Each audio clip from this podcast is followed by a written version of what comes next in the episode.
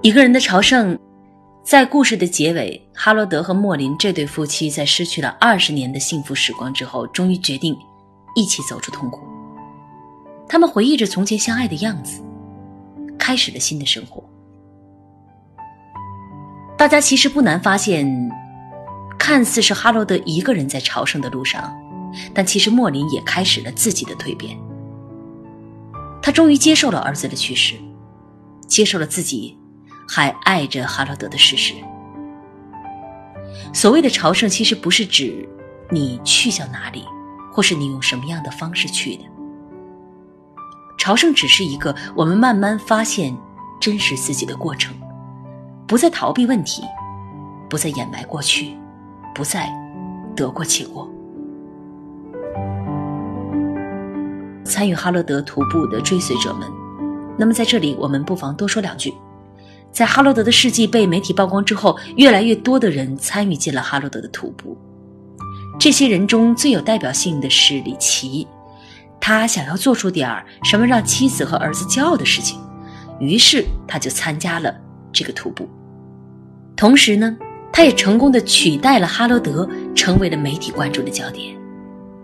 这群所谓的朝圣者闻风而来，参加哈罗德的徒步，但是他们并不是想去看奎米。这些人沉浸于自己的英雄梦中，穿着标记着朝圣者的衣服，接受沿途各地人的接待。我们来看书中是如何描写的。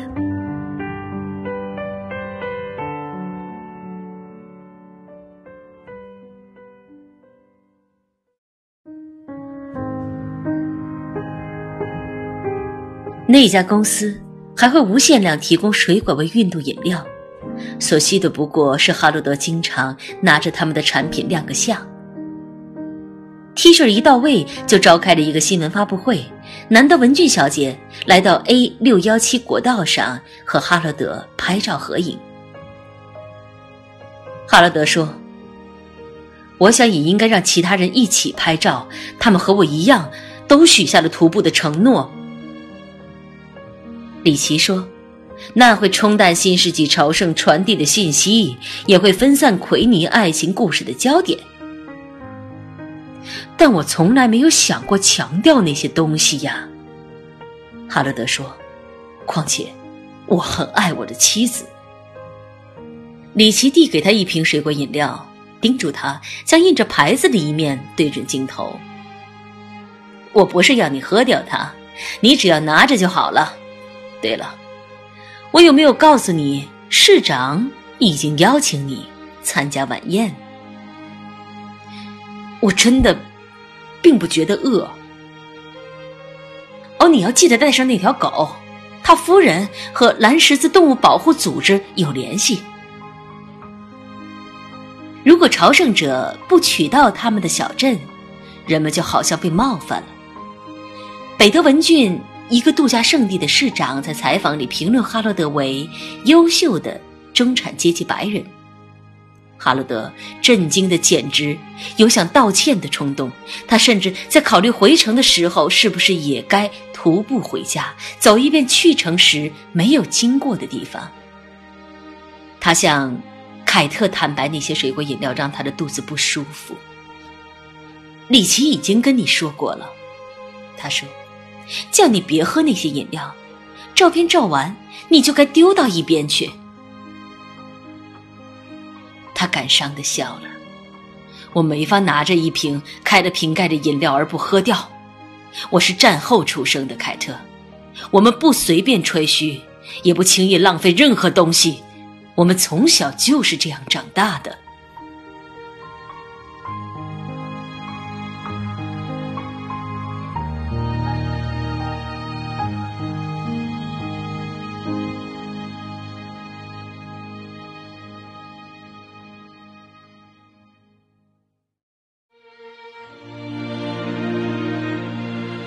其实，吸引这些人加入哈罗德徒步之旅的真正原因，并不是真的为了奎尼。他们的想法各式各样，大多都是被媒体宣传的朝圣者的口号吸引了过来。这是一件值得他们炫耀的事。他们对朝圣者本身并不在意。